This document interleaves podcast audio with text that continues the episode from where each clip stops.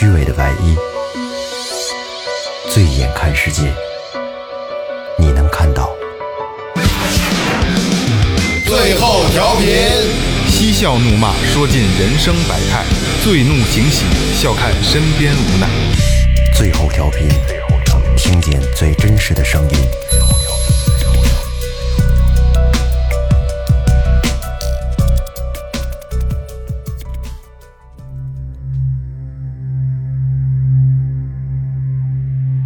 出生在这个地方，自小我就知道这里埋藏了太多的故事。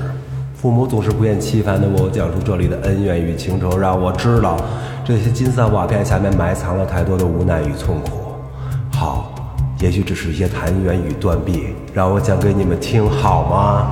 我是大明哥，唱歌的歌。好，大家好，这里是新的一期最后调频。这笑什么？我是坐在说唱歌手大明哥旁边的萌姐。这个逼装的，我努力压抑情绪，没没没弄得特别激昂。我老怕大明哥说着说着，他一嗓子吼出来。来来来，二哥，还还要说那个你得介绍一下自己啊，嘛。大家好，我是二哥。大家好，我是老岳。二哥补一四十四个四吧，今儿没说，补一个，补一个。差点补一四大类吧。打劈拉犁操扛水泥，累不累？扛水泥这个哎对，主要是他们一块儿做，就打完劈拉犁，然后扛完水泥，然后再什么是打劈啊？你不知道劈，但不知道，我猜你就得问这个。呃，打劈就是咱们农村睡那炕，嗯，那个炕是劈垒的，这个劈有泥，还那个呃那个麦的那梗儿掺在一起，和完之后呢，有一木头块儿，木头块儿把泥装在木头块儿里边，跟地下平放着，装在木块儿，然后砸它，给它砸瓷实，然后晾干，哦，它保温。要是拿这个炕都是那样垒的，现现在那种炕就不就不都不是这样了。你现在农村慢慢没有炕了，高级高级啊长！知识。听最后调频长知识，对吧？拉犁，犁知道的，跟金地那梨嘛，这个这个这个这个知道，打劈扛水不知道。扛水泥不用说了，这个不用说，然后那个那那更不用说了。是这样啊，今天我在就是刚才明哥给开了个场，然后因为今天跟今天的主题有直接关系，然后我又做了一个正常规的开场，然后现在呢，我在这期节目之前，我要把那个因为那个最后调频马上要一周年了，对吧？过完年就是我们一周年，然后呢，最近那个很多的听众在联系我，所以我想。如果听众那个就是如果觉得有意思，愿意继续关注我们的话，然后就是我们三月份之前就是一周年要办一周年的活动，然后把你们想对最后调频说的话，或者是你们想借助最后调频说出去的话，你可以就是在我们的那个公众号还有这个微博可以私信我们。然后我们会记录下来，我们会挑，我看看量有多多少吧，因为那个这个我们这次可能要做一个这个这个特别节目嘛，挺麻烦的特别节目，然后那个把这个你们对最后调频的寄语你写给我们，然后我收集起来，然后这次活动呢，我们会随机抽取五名幸运观众送我们最后调频的帽子，在一周年的时候，好吧，希望大家能支持一周年的节目。然后这个这个，如果听众朋友们有兴趣，想把自己的事儿聊给大家听，或者比如说你压力大想跟我们聊天儿，我们有这个专线，有专门的专线，然后也是在这些在这些渠道，一个公众号，一个是那个微博联系我，然后咱们可以在节目里聊聊你想聊的事儿，好吧？哎，这个特别好啊！就是如果你有故事，有一些难言之隐，可以让我们大家说出来，开心一下的话，女同志在哪儿买？呃女嘉宾这些，对，可然后你们他妈这么说都没人敢跟跟咱们连线了，我操！主要是跟你联系。对对对，别别，不就是到到时候可以电话进来，或者然后呢，我们跟我们呃现场直接跟我们几个主播一起互动，大家一起开心一下。对对对，我们愿意跟大家去聊天儿，因为就是不像直播，直播是可以互动的，我们这个完全没有互动。然后我们也想跟大家互动，因为现在最后调频的关注量还挺高，然后网易也一直在在推我们，然后我希望能跟大家能有互动，好吧？这是一个开场。然后今天我们请到了这个老朋友，我三哥，就是今天这期是这个主题是什么样的呢？是明哥呀，是刚才这个开场大家都听见了，对吧？就是三哥这个二哥说了，说这个 逼装的好，就是呃大明哥呢是正经的明粉儿。什么叫明粉儿？明哥你解释一下什么叫什么叫明粉儿？就迷恋自己，明 哥对对对对对对明哥自己的粉儿。其实也也也也不谈那么特别专业吧，我也是瞎看书，想要从小啊，父母就跟你聊这个，大致跟你说，当然了，有些好多都不靠谱啊，但是确实产生了好多疑问，嗯，然后到最后说能有那种书名了那些事儿呢，不是那特别火吗？嗯，然后就开始买了瞧啊，越瞧越上瘾，包括后来又瞧什么宋姐长明史，然后又瞧其余大杂的小说，他名儿不是这名儿，但还写那种事儿也瞧，反正各种写各种瞧，然后就觉得这东西越瞧越有趣儿，越瞧有趣儿。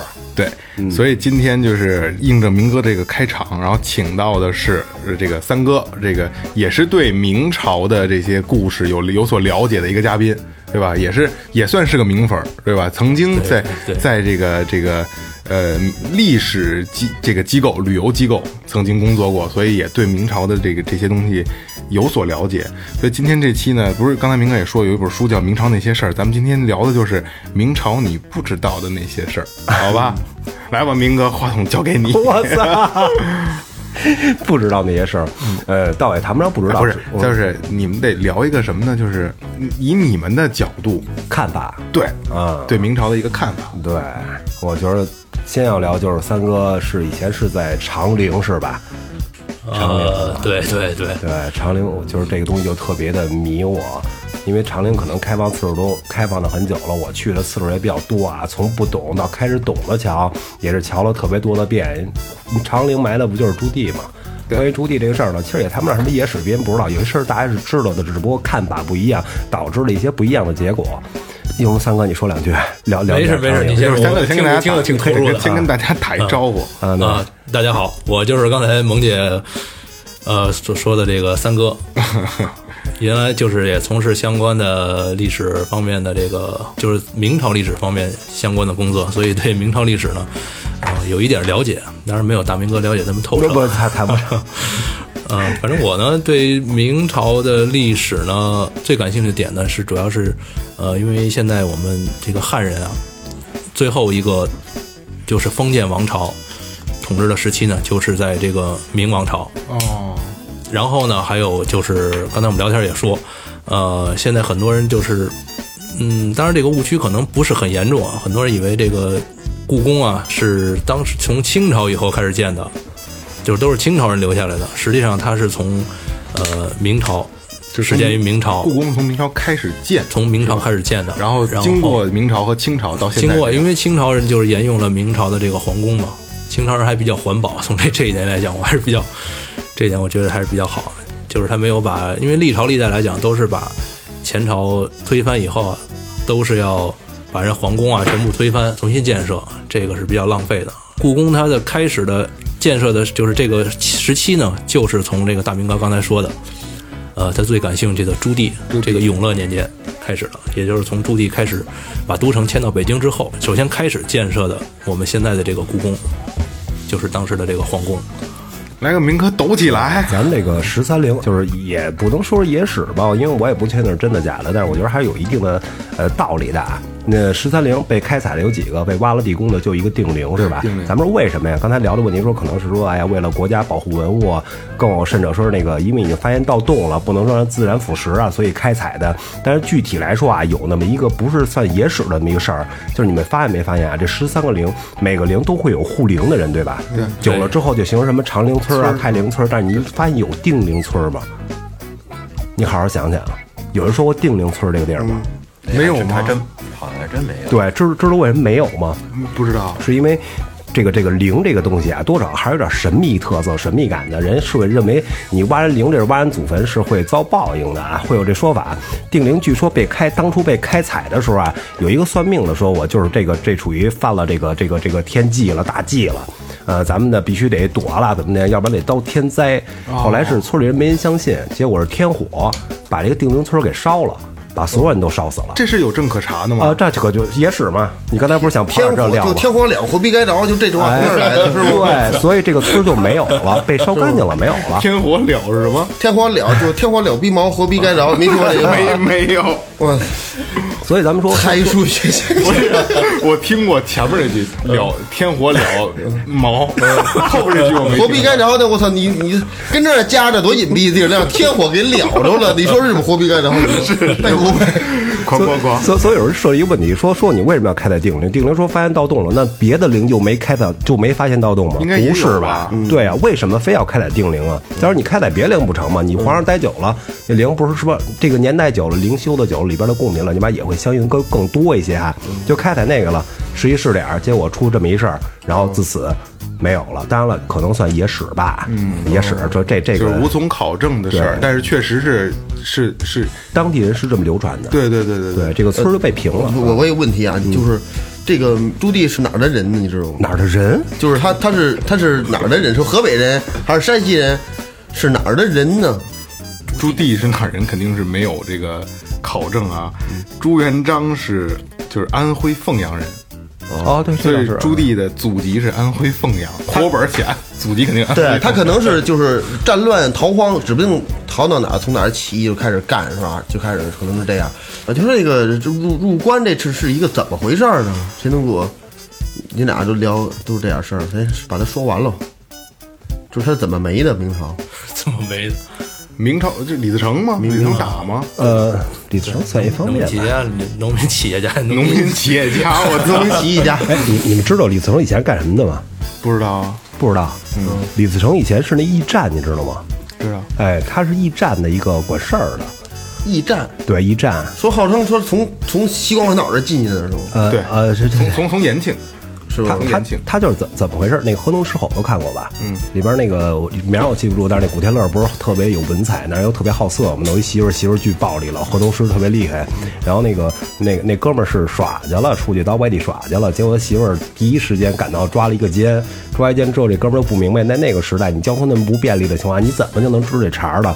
后来琢磨，肯定是因为驿站。就是你隔着太远，你骑马是吧？你要累了，你得歇着吧。以前那阵儿为传一个加急，就是服务区就是服务区哎，对对，加急过来，叭马一换，哎，我再骑一匹新的继续赶，这事儿管过去了。后来那个古天乐那哥们儿是找那崇祯您的意思说这个驿站啊太荒废、太腐败了，没有任何价值啊，所以那个崇祯就把那个驿站给取消了。取消完之后，李自成就在驿站里边是一个狱卒，应该是吧？是个狱卒，失业下岗了了啊。哎。不乐意了。哎，报复社会了，开始。就这点气儿，那脾气够大的。这个。等会儿，明哥，这是他妈正史是野史啊？这这正史啊，这是正史啊！咱们那个西关环岛这儿不有一个呃李自成吗？拿一骑一马，拿一剑，嗯。有时候带着俩同学，然后不是绕着那环岛不是开车走吗？然后俩俩女的，那俩女的就坐车上就问，嘿。你看那是那是谁呀？就指着那李自成，李自成穿一个斗篷，拿一拿一剑跟着，说那你都不知道，那佐罗，那是 那是佐罗，我跟前头我都乐了，到现在我都没告诉他，那到底是谁？佐罗进北京是吧？佐罗佐罗不一样吗？穿一斗篷，骑一马，拿一剑哎，。三哥对佐罗你什么看法呀？就是佐罗摘了面具，可能就是就是李自成，李自成，李自成扮演的这个。客串一下。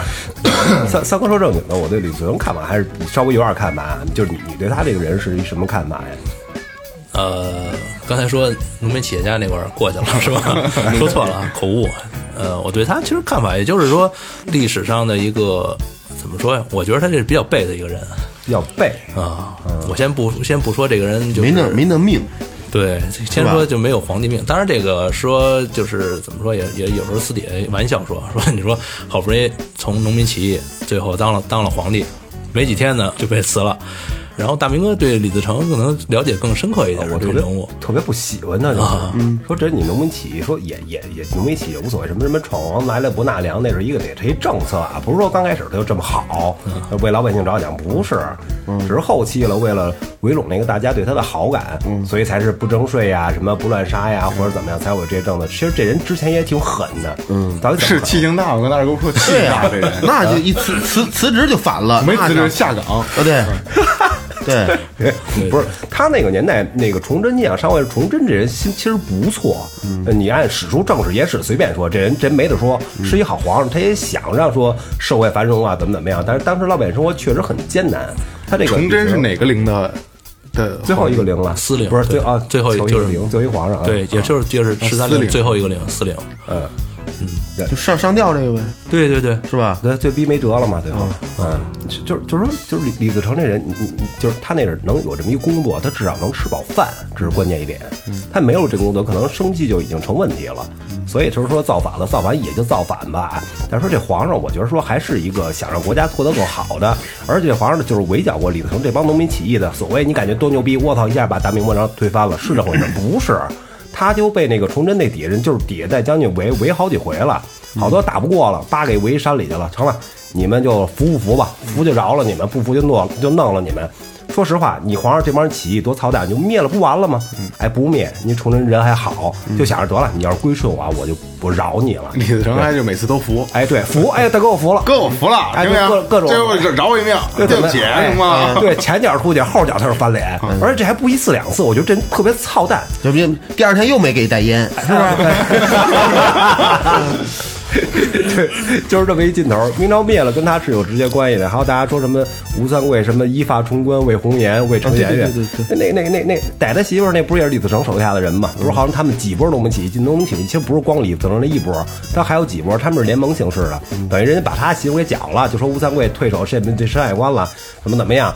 但是其实是是因为人他妈的杀了李自杀了吴三桂连全家了，所以最后吴三桂说：“我不是说对你明朝怎么样，我就要追这个人，我就要跟李自成他们干。”这么着他退守了，其实也是挺孙子的。结果大清入关了嘛。嗯，OK，就是所以三哥，三哥，你你你的态度呢？对李自成这个人，我处中立的中中立的这个观点吧。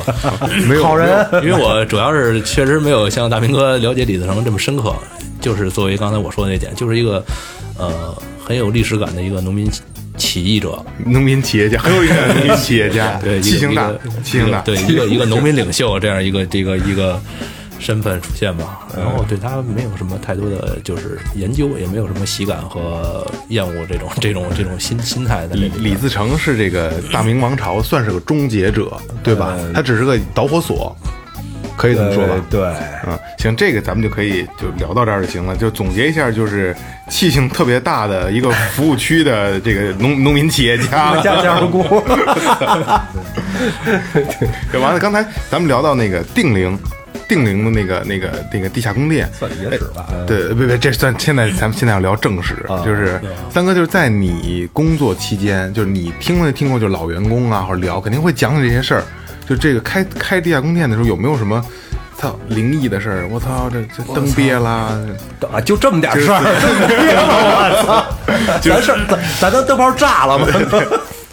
首先，这个定陵里边没有灯，那时候还没通电。呃，灯这个灵异事件肯定就是因为它是相关坟墓相关的这些呃地区嘛，然后它肯定会有很多很多的民间的这个传说啊。但是作为我来讲，我可能首先工作的时候对这方面宣传的比较少，瞎聊天的时候你肯定都是正能量偶尔对吧都是没有不是说正能量，就是相对来讲，可能知就是以学习的这个态度，然后去去了解这这些史实、这些资料啊为主。正史对正史可能相对知道的多一点啊。那明哥呢？知道这就是嗯其实我刚我咱们刚才不是聊那个，就是那个村儿被烧了，人全死了嘛？就是甭管说这真的也好，假的也好，到现在说也没有说在这陵那儿为什么那个村儿不叫定陵村儿，他现在都不愿意起这个名儿，对吧？那现在叫什么呀？那个村儿啊，没有定陵村儿啊，就没有这村儿啊，就没有这个村儿。对，然后所以就是说，大家还是我觉得还是挺信这个的。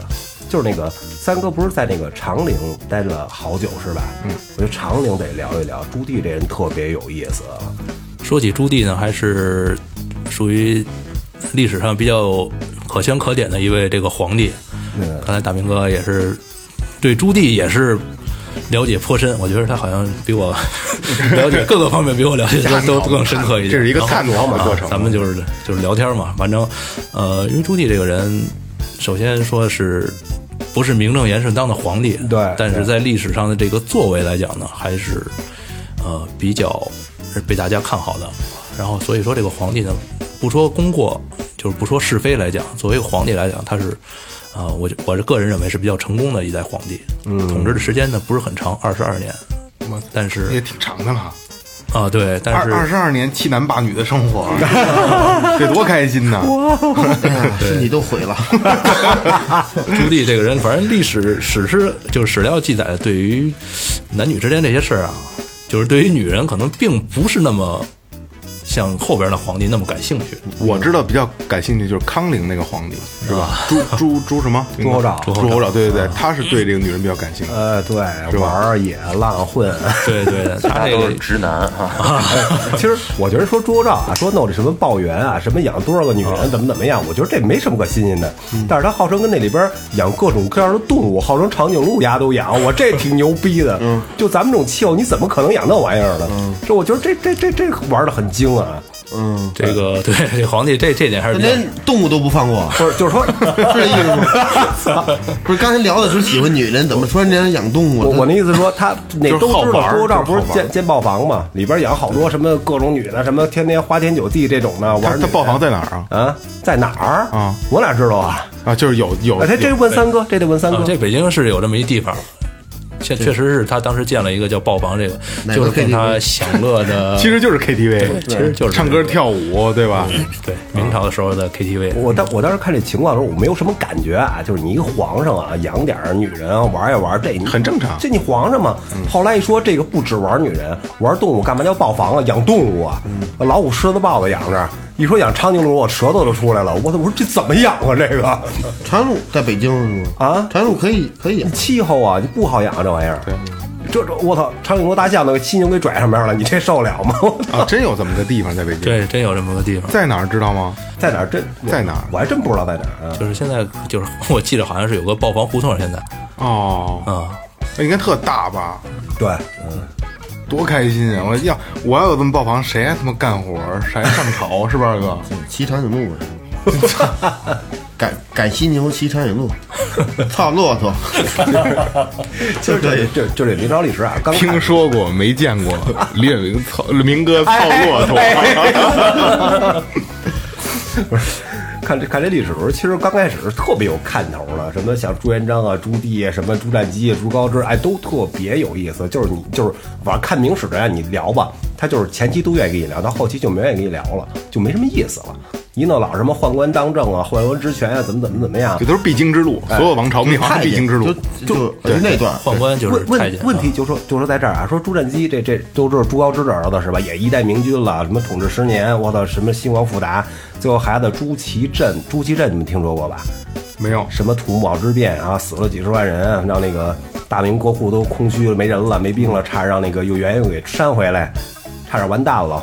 就说这人多操蛋，怎么怎么样，回来时候让他他弟弟朱祁钰吧，给又给捐了七年。这这一段特别有意思的一段事儿，就是他从事他他跟一个太监关系特别好，叫他妈刘瑾还是叫什么来着？是叫刘瑾吗？还是谁的？不是不是这，哎，我现在我记不住名儿。想不起来了。啊，反正就那么一个太监吧。那太监的意思就是说，他已经很牛逼了，当在朝里已经说一不二了，大皇上了。但是哥们儿想有政绩，我得牛逼，我得让世人传颂，我得带打仗去。八代朱祁打仗去，都不会打仗，去了基本上蒙古人杀一够呛，几十万人都死外边了，嗯，特别惨。最后那个老二朱祁钰不是当皇上了吗？你这么乐干嘛呀？那打皇上出去打仗去了啊当蒙古打输了，啊，对呀、让人一顿一顿让一吼帮蒙古大汉跟大草地上刚刚的一顿干，我操，真鸡巴惨！蒙古吃吃鸡巴手挖羊肉，给捐了喝牛奶，不是那会儿给拉走，给捐了八年吧，是八年吧？对对，这是这明朝历史上啊比较有意思的一个事儿。囚禁八年啊，嗯这是哪个陵的皇帝？呃，这个应该是是玉陵吧？还是？要玉陵对是玉陵吗常彦敬玉对玉陵。这这这东西啊，反正我是这样啊，我不记说你是哪儿的人，你非得叫什么在哪儿，我只在乎里边发生这个事儿特别有意思。说他还仗打败了啊，说为什么打败了？就是说他没有那么善战的将军，没有那么牛的人，跟太监就走了。说实话，你那么多王公大臣，你干什么呢？你不能反对反对吗？没有人反对，就跟他一块儿走了，全死外边了。后后来这事儿这这事儿有意思，哥们儿后来回来了啊，我操，一段爱情故事，可歌可泣了。前皇后媳妇儿跟家等着他，天天哭，天天哭，哭，最后眼泪都没没了，眼睛都瞎了，腿也残了，最后生把他等回来，等回来又给捐了七年，捐了七年，后来他又等于复辟了，算是把老二给推下来，又又重回当皇上了。但从这儿开始，就后边就不好看了。就是因为从后边开始就一直是一个畸形社会了。他为什么会发生这些事儿？就是崇尚太监，太监怎么怎么样怎么好？为什么那么宠太监？说白了，那时候的皇上一受就太子，他弄几个太监，他弄几个太监哄去。哎，这太子弄几个坏那个王子弄几个太监哄去。你哄完了，那么太监从小看着他长大的，这人再恶再坏。从小跟你一块儿长大，对你特别的好，你可能说说啊，我就别人该杀杀，我对你我该杀我也杀嘛，嗯，对，不能这样，对。吧？其实就已经有感情。已经畸形了。那手手手里头可能有点活儿，啊！对，给给对给公子都传说太监活儿都特好啊，对啊，给公子都骂死爽了，天天晚上都是睡觉。明哥，我想听这段传说啊，我传说想我想听那个太监活好的传说。还还有传说呢，照逼呢了？就是不是那时候号称说后宫不是那女人多吗？乱七八姑娘什么乱七八糟都特别多，那不是男人不是很少吗？你像禁卫军什么，一般都得只能管外边，里边也得有男人来维护，进不了内城对，干嘛会有太监呀？不就为这么需要男人，嗯，需要男性，男性服务生，男性服务人员，嗯，但是呢，又怕他跟后宫有染，所以就出了太监嘛，嗯，给阉了，阉完去了，所以好多人手活的好啊。啊，好啊，那我理解错了，我也我我我我往嘴上想了。你太污了，舌头好使，你说有没有没阉的？啊！有没有？有有没阉成功的，没阉干净的。对，是吧韦小宝，弄一小姑娘，这这扯淡的吧？弄一小是吧？小咕噜，哎，你说这好像是有一个没烟的，小金刚，不过是不是明朝就不确定了。那称霸后宫了啊，外号的撒旦是吧？腌 一半儿，外号撒旦。说谁来的没烟没烟，后来进去鸡巴玩宫女儿，玩宫女儿，后来鸡巴那个玩那个那个那个妃子，就让皇上知道了，还说那个说带他打猎去，就射他一箭。但是照理说皇上都说皇上不知道，但是哪他妈那么讲射他一箭呀？他后来一琢磨说不成，败露了，把这皇上给弄死了。弄死完了，但是后来那个外边人又进来了，和各种什么将军领将乱七八糟，又把他给弄死了。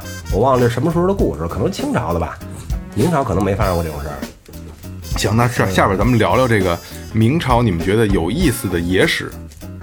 先讲一个小故事吧，不能说是野史。对 我个人的这个就讲段子就你特别上段子啊，特别就是大明哥特别崇拜的这个朱棣啊其实你知道他是谁的孩子？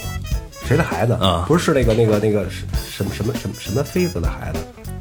哎，他是啊，我好像研究过这个蒙着了，明哥蒙着了。不是，他是这个就是历史就是正史上写的是徐贵妃，啊，我知道这是假的啊妃的这这个孩子。然后他呃之前也说过，他是一直说自己是马皇后生的，因为朱元璋原配皇后是马马皇后马大脚嘛。啊，。对对对对对，然后呃他就是因为他的这个篡位当了皇帝之后呢，为了巩固他的这个政权，嗯，一直说自己是马皇后马皇后所生的，所以自己根正苗红，是不是？对，对，就是因为你篡位当了皇帝之后，底下很多人会反对你，就是不管是民老百姓啊，还是这个底下的这些官员，很多人会会因为这个反对你，所以他首先得说自己是嫡出，就是说是皇后所生的，对他的这个母亲呢就没有在现在咱们说这话叫官方历史上没有认认自己的这个生母，但是在那个南京的地方呢，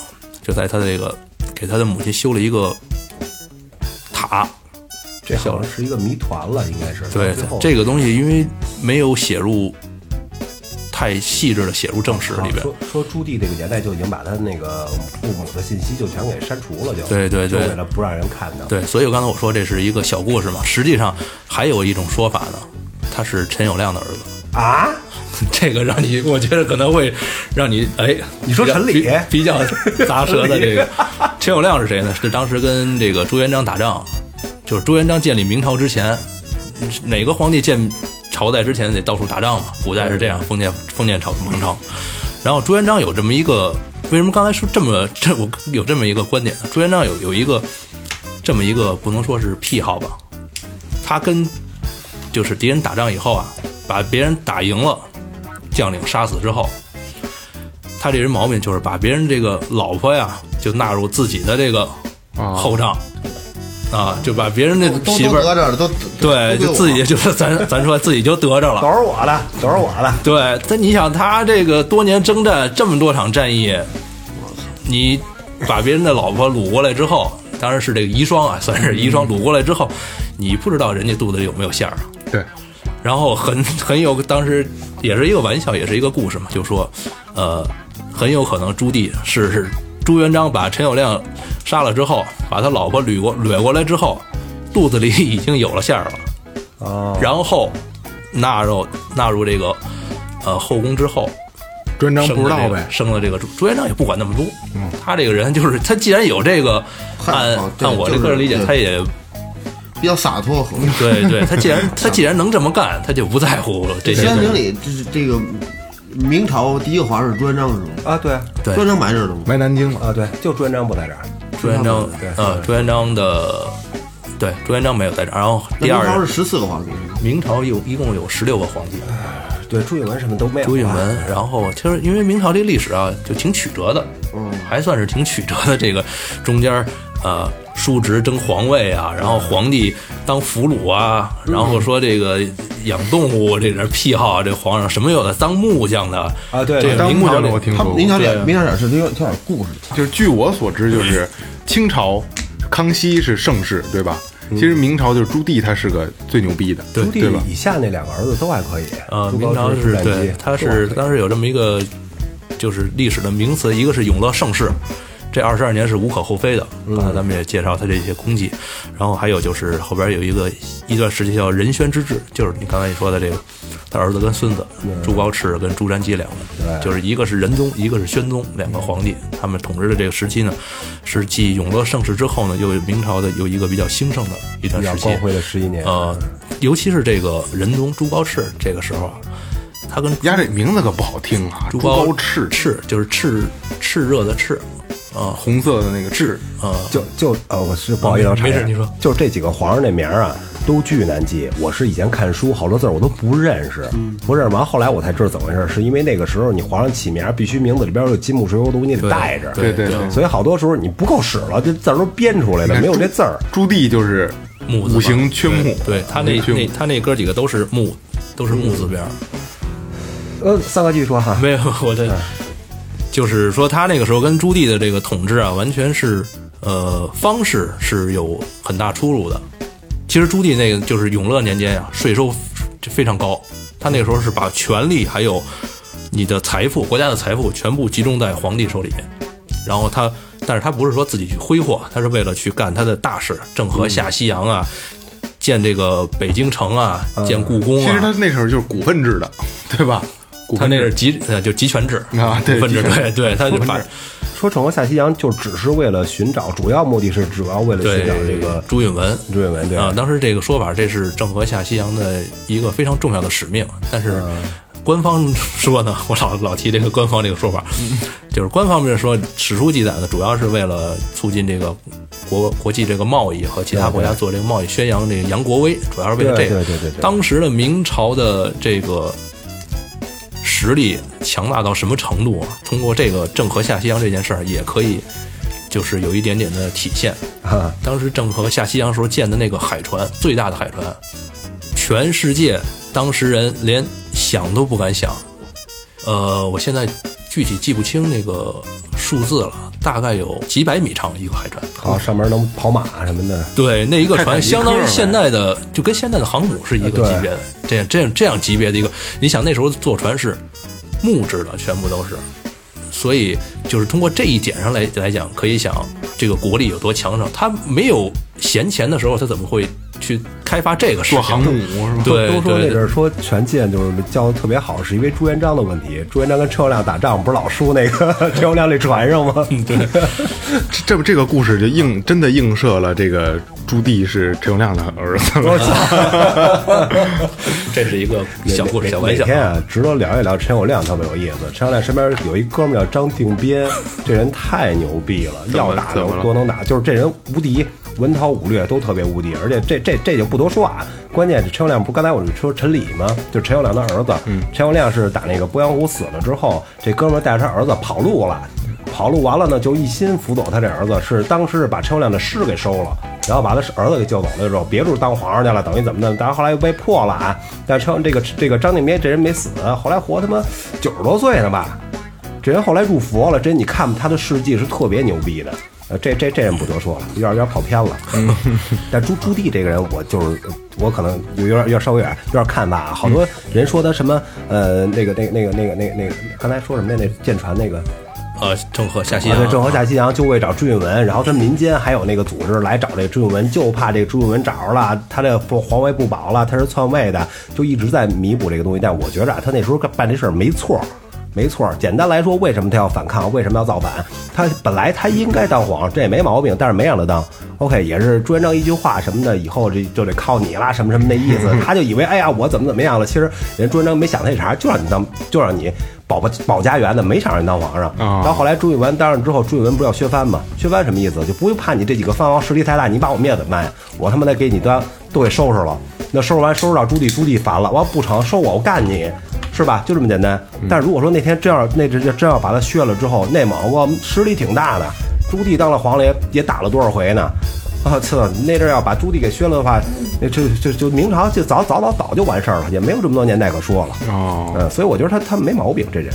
对对，你这么说，这个这个观点是，你这观点没毛病，这个观点也是没毛病。首先，历史它是不可不可逆的，不可更改的。但是，呃，就按照这个大明哥刚才这个观点来讲，确实如果没有朱棣的话，可能北部这个边疆啊，确实抵御不了这个蒙古人的侵略。因为朱元璋当时派朱棣封他做这个燕王，派他驻守这个呃北部的时候啊，就是因为他是一个特别能打、特别能打仗的，也能征善战的，呃，这样这样一个儿子吧，这样一个一个亲王，所以把他派到北部，就是我们现在的这个燕京这个这个地方，北京这个地方，让他驻守边关。那个时候，北京这个地方是算是这个要塞了，边边关要塞了。再往北就是蒙古人了。就出关了嘛，吧对对，出关了。再往北就就是这个就是元朝的这个后裔蒙关乱七八糟对。对蒙古人的这这个天下了，而且是不光是在就是朱朱这个明朝的后期啊，在朱棣在位的时候，也是屡次的犯边，就屡次的来侵扰这个长城以南的这个疆土。嗯，而且当时还当时还没有能打的人。对，然后呃，包括朱元璋在就是在位的时候，这个因为你一个朝代刚刚建立的时候，肯定是会有很多的隐患的，包括前朝的这个残余的势力，所以就派朱棣呢驻守这个燕京燕京，就是现在的北京。所所以咱们居住在北京的人都得感激他，对。因为他南京其实是以前的首都，对。因为他驻守北京，所以把首都迁过来了，所以咱们现在才能是首都子民。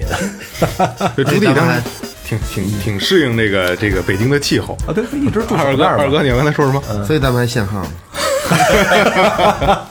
还摇号。哎，今天今天咱们那个录之前对脚本的时候，明哥说我没让你说，就是你说对明朝当时的那个教育，你有你的观点。对咱们聊聊教育这个问题。其实其实其实刚才已经带出一点了，就是说教育说还那时候怎么来带这个太子，太子也好，还有这些皇子也好，你看统一经常是就是说来太监。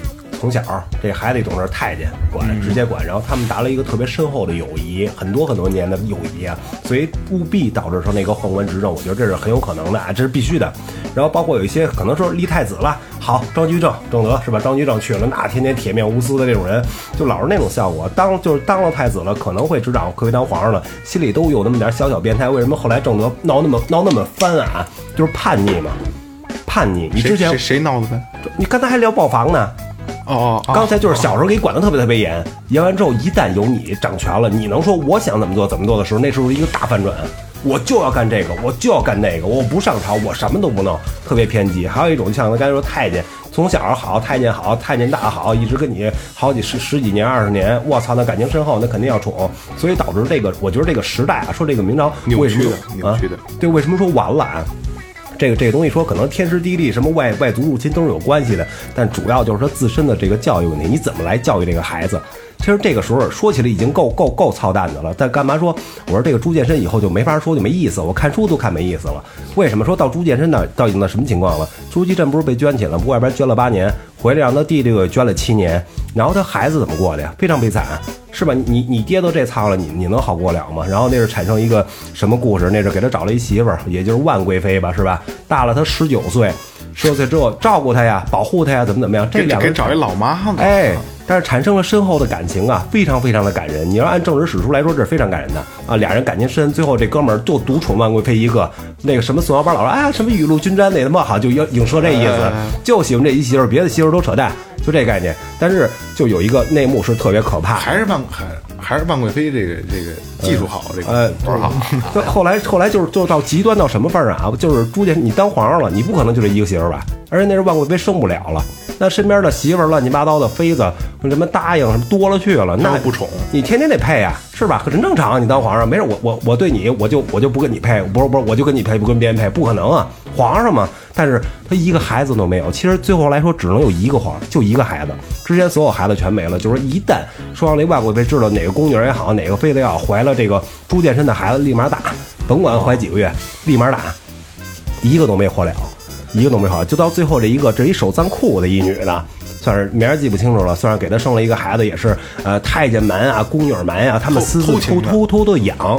就是就是皇上过去宠幸一下，完了人怀孕了，怀孕之后太监知道了，一些宫女知道，他们就保护这个保护这个孩子，就算把他留住了，也就是下一任的皇上。但其实就已经很变态了，就是这这事儿讲完了，但是我就琢磨问题：假如你是皇上，你就这一媳妇儿啊，你跟外边一个孩子都生不出来，你你不琢磨琢磨吗？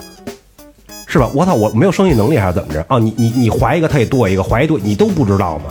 我觉得未必，我觉得那时候他已经不是说就就是说这人已经是偏激了，偏激狂了，就病态。他绝逼知道，对，知道。但是他纵着我，这是我的爱情，我喜欢万贵妃，她对我好，我一辈子怎么怎么样，操，就就是，对，就是瞅，这就是他的，他就是他的药，就是能治他。对，就太是吧？可怕了。一挤过眼儿就傻逼了，就。说是书也好，什么也好，都不用露半拉肩膀头，挤过眼儿都好使。对，就就这样一下，就就 就就尿了，就。所所有史书也好，那个包括明朝烈士也好，他们都没都说皇上不知道，但我觉得绝逼不可能不知道。但是最后为什么我说他不知道？因为最后这孩子他一直以为自己没孩子，直到这个宫女都把这孩子保住之后，告诉他你有孩子了，哎，这人特别高兴。但接接下来发生的是什么？参与事儿的宫女、太监头全死，包括后来生孩子那女的也死。还说都算他媳妇儿，他都保护不了，他能保护不了吗？我觉得他不想保护。就人已经是一个非常变态的一个思维了。从那以后，真的再说他的儿子，你也他妈好不了。你想，从小连爹都认不了，天天躲躲藏藏，就是好后后期的好多皇上都属于一个病态的那么一个状态。为什么国家会亡？刚才说了，番蛮入侵、自然灾害都算一方面吧，但这绝对是一个骨子里的一方面，而且是我个人非常认定的一个方面。他就有有这这么杂的事儿，他没工夫管国家的事儿，对吧？他畸形啊，从小教育就是畸形状态，只有说畸形更畸形更畸形。对对对，嗯，成帮带了我们这朝代。对，越操蛋就越操蛋。呃，对，那后来你这后后来不说事儿太多了，就就看着没意思了。就前几代皇上有的聊，行，今天这个这个三哥和明哥给大家就是上了一堂这个野史课。其实这些，其实咱们之前就就是咱们录之前就说过，上学的时候讲过开唐盛世，讲过这个康熙的这个大典，对吧？康熙盛世，但是从来就是元明清这这三个朝代都是一带而过，没有什么太多的分析讲典型的案例，对吧？都是讲可能三观正一点的这个这些朝代，所以今天也算是给大家上来补了一节，就是说野史不野史，说正史不正史的一堂历史课，挺正的吧？挺正，挺挺正挺正一点没聊出格。对对对对对，因为说实话，这些东西可能很多人除除了说爱好爱好者，像明哥这种，还有就是看书的，很多东西他们都没听说过，真的。哎，我不好意思啊，好没关系我知道你要干嘛。因为我看看这书，我发现好多字儿不是有时候那个皇上名儿我好记不清楚，我就想那我不愿意听。但是连续剧有一个连续剧，我不知道你们看没有，就是叫那片儿叫《朱元璋》，是胡军演的。哦，好像挺早瞧挺早的，哎，对我那阵儿看完书之后，我觉得特有意思。我忽然发现一连续剧，我操！我说一定得瞧一瞧。连续剧因为才是大家都会看的一个东西。对，看到第一集我就瞧不下去了，就是说。朱元璋演小时候就怎么样，跟那个所谓的什么跟常玉成啊，什么乱七八糟是无所谓了。常玉成什么都好，怎么的，哥儿几个这都无所谓。但演的问题是什么？就是你朱元璋什么时候开始反抗？给地主刘德家放牛，放牛爹妈饿死了，怎么怎么样？对对对这个时候，那个时候朱元璋十五岁吧，我要没记错，是十五岁。那片儿里边演是一小孩儿，你就想把他演的小，从小孩开始就开始啊，意气风发，怎么样，土之旺。我纯扯淡，都十五了，十五什么概念了都？那在那年代就是挣挣劳力了。了，就已经是对对对对，就胡逼眼。十五就可以可以结婚娶妻了。那年代五十岁都算老头，你十五岁可不是壮劳力了吗？电视剧就纯扯可以演成一小孩儿，我就看一集，我说这个完蛋，就是这历史这东西啊，上了电视完逼蛋，《三国演义》啊都不一样，哎，特别怎么样？哎，对，这个这个让三哥和这个明哥给介绍几本这个你们觉得比较有意思的明朝的这些书，除了明朝那些事儿，因为这些呢这都是比较主流的。啊。其实那个我看过本小说不错，就是也是写的明朝那事儿，写主要主写的是正德皇帝，叫殷家呃叫什么殷家血案纳妾记，我没记错这小说叫杜拉拉升职记，纳妾记啊你。们怎么跟那个似的？哎，这小其实就就是虽然它是小说的模式啊，呃，虽然有小说的模式，但是就是那个挺挺其实挺有意思的。其实正德皇帝大家都觉得说刚才老爆房怎么怎么样，其实这人真的这么一无是处也不是。你看那个书可能能了解他，然后包括一些女性，你你你看那什么明朝那事儿，虽然挺搞笑的，但是老是他有点男人的主观视角。对你看看那个那宋姐姐讲明史，那是女性角色来讲，我觉得就得综合来看，他也在写这些，他也在写这，但他写这时候绝对掺杂了个人的情感。你要看几个人都掺杂自己情感写一个东西的时候，往往你就能看见真正的世情已末到底是怎么回事儿。其实就是他妈一个人，都是人，都没出了这个圈儿，谁他妈也没那么伟大。你你说一下这这这叫什么？嗯，叫什么名字？杜拉拉升职记，我不是之前还有一个杜拉拉升叫我职记我要没记错，应该叫《殷家血案之纳妾记》。嗯，那感觉就一听就他妈感觉讲爷穿越史的，穿越，啊穿越小说特别好看小说是吧啊，特别好看。三三哥呢，给推荐那推荐。呃，我就没什么可推荐的书，因为我看那些书都是比较大家觉得可能呃比较乏味的。然后可能原来看过一本叫《风雪定陵》，那个相对于哦那个故事性比较强。它是啊讲那个开开对亚对对龙店的事儿。我现在能想起来，大概是这样。其他的都是一些就是学术性或者是这些东西，可能大家不太不太感冒。没来过的来四 S 店看一看，反正也挺近，八点高速直杵就到了，对对，人不错。对，感受一下地宫的阴风。对 那地宫现在还是开后门吗？我没去过，我前两年去一回，他妈开后门，我还去过一次，你前两天还去过呢。我我前我前前有两年了，我去过一回之后，我就再也不去了。为什么？他就是以前你是从正门进的，你能看开到那洞上里边往里走。后来他是怎么着？你一去先安检，各种排队安检，然后绕一大圈儿，让你再到绕到零后陵后边，从后边一个小门进去。然后因为我以前去过，小时候就去过，大了去到给我去晕了，看懵了都，不知道怎么回事了都。啊，其实那个那个地方，现在那入口是当时挖地宫的那个 挖地宫那个，但是不是地宫的正门。现在还是走后门呢。对，那个小时候小时候走的是正门吧？那个正门呢是地宫的正门，嗯然后就是刚才咱说那地宫的那个现在这个景区的入口，地宫景区的那个入口是当时挖定陵的时候挖进去那个是他的那个配电做配电的那个那个位置。就就是小时候走的是正门吧？呃，小时候我还真好像是，我还真印象还真不是不太深了，啊感觉特别好，一进去就很壮，我感觉很哇很开阔，很震撼。但是后来从后门进，感觉就特别别扭，真的地方 就是各种安检，各种安检，各种排队。对对，坟可能后来也是一个是为了安检，一个是为了就是让大家更更好的去了解这个挖地地宫这个历史，然后他就从考古队当时进去那个地方，就是跟着考古队的脚步，我们从这个地方进去，然后最后从那个正门，考古队也从正门出来了。平心而论，长陵值得一去。虽然没有地宫，虽然没有地宫，但很值得一去。好好，大家可以听一下这个明哥的建议，这真正这个明粉儿啊，绝对的明粉儿，自己的粉儿是不是？行，今天也感谢三哥能来最后调兵跟大家聊一期明朝的这些不知道的故事，好吧？感谢银看优作装饰有限责任公司，感谢明天网音乐培训，淘宝搜索“玩乐计划”，这是我们合作单位。呃，微信搜索最后 FM 可以关注我们的公众号，微博搜索最后调频可以关注我们的新浪微博。还有我之前开场的时候说的，大家把这个新年寄语就一周年，我们就这么一周年了，然后把想说的话现在就可以开始了。听到这期节目的朋友就可以开始在微信和微博的两个平台可以跟我们留私信，可以可以可以圈我们。然后我们会把你的话记下来，然后我们在一周年的这个节目的时候，我们会挑出一些观众的这些留言，我们读出来，然后选出几个我们真的比较感动的，然后走心的，然后这个我们送帽子、送帽衫，好吧，都有可能。然后现在就是一直在筹备这些事儿，然后大家也希望大家能够配合我们。还有岳哥刚才提醒我的这个就是连线活动，想把把你们的故事说给我们听，我们随时都在，好吗？哦，好，这里是最后调频这期节目。片尾曲会用那个铁骑那歌吗？好用用用用用。那歌可是写给朱棣的，我特别崇拜的一个人，我写给他的。好，耶呃片尾曲是民歌的另一支乐队的名人的一的一首歌，写给这个这个这个长陵的皇帝朱朱棣的，好吧？好，这里是最后调频，感谢大家收听，谢谢。哦，谢谢。哦谢谢。